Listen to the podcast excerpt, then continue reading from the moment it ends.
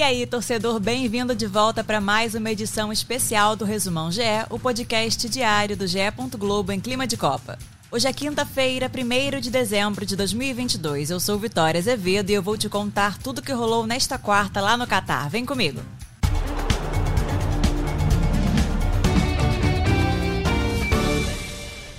Dia de decisão na última rodada. A Argentina venceu a Polônia por 2 a 0 e garantiu vaga nas oitavas com a liderança do grupo.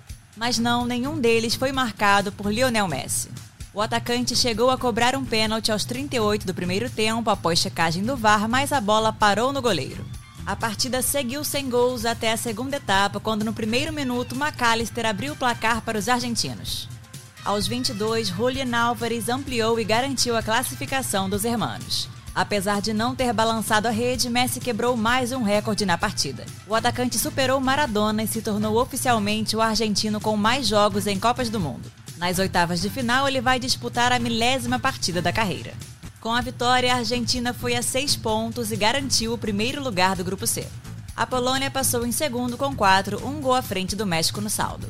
No próximo sábado, a Argentina entra em campo contra a Austrália às 4 horas pelas oitavas de final. Já a Polônia vai enfrentar a França no domingo ao meio-dia. Quem não se deu bem com a classificação da Polônia foi o México, que apesar de ter vencido a Arábia Saudita por 2 a 1, foi eliminado do Mundial por saldo de gols. Depois de um primeiro tempo sem gols, Martim abriu o placar para o México aos dois minutos da segunda etapa. Foi o primeiro gol da seleção mexicana na Copa do Catar. Quatro minutos depois, Luiz Chaves ampliou com um golaço. Em jogo simultâneo, a Argentina também já tinha marcado seu segundo gol, o que significa que México precisava marcar apenas mais um para garantir a classificação. Mas aos 49, o atacante Aldalsari descontou para a Arábia Saudita. O jogo terminou quatro minutos depois, sem o terceiro gol da seleção mexicana e, consequentemente, sem a classificação. O México não era eliminado na fase de grupos desde 78. A Arábia Saudita também ficou de fora. E uma vitória improvável, a Tunísia venceu a França por 1 a 0 e protagonizou mais uma zebra nesta edição do Mundial. Com o time já classificado, Deschamps poupou os titulares e sofreu uma derrota inesperada. O gol da vitória só saiu aos 12 do segundo tempo, marcado pelo atacante Casri. Foi o primeiro gol da Tunísia na Copa do Catar. Griezmann marcou do empate aos 52, mas o gol foi anulado após checagem do VAR, mesmo após o apito final. Foi a primeira vez na história que a Tunísia venceu um confronto contra a França. Apesar do marco, a campeã ficou em terceiro no grupo D e foi eliminada do Mundial. A França, líder do grupo, ficou com seis pontos. Após vencer a Dinamarca por 1 a 0, a Austrália volta às oitavas de final da Copa depois de 16 anos. O gol da vitória saiu aos 15 do segundo tempo e foi marcado pelo Meialek.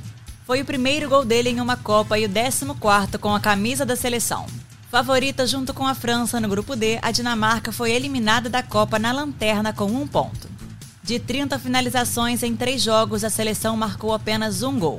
Foi a pior campanha da Dinamarca em um Mundial. Agora fique ligado na agenda GE da Copa com os horários de Brasília. Todos os jogos são transmitidos pela Globo, Sport TV e GE. Nesta quinta, continuam os jogos simultâneos da terceira rodada da fase de grupos. Ao meio-dia, entram em campo Croácia e Bélgica e Canadá e Marrocos. Às quatro da tarde é a vez de Japão contra a Espanha e Costa Rica contra a Alemanha. Durante a Copa, você acompanha o podcast A Mesa diariamente às seis da noite com análise dos jogos e comentários sobre tudo o que está rolando no Mundial. O programa conta com a apresentação de Joana de Assis e participações de PVC, André Rizek, Losete, Pedro Moreno e muito mais. Eu sou Vitória Azevedo e me despeço por aqui. Voltamos nesta sexta-feira com muito mais Copa para você. Um abraço e tchau, tchau!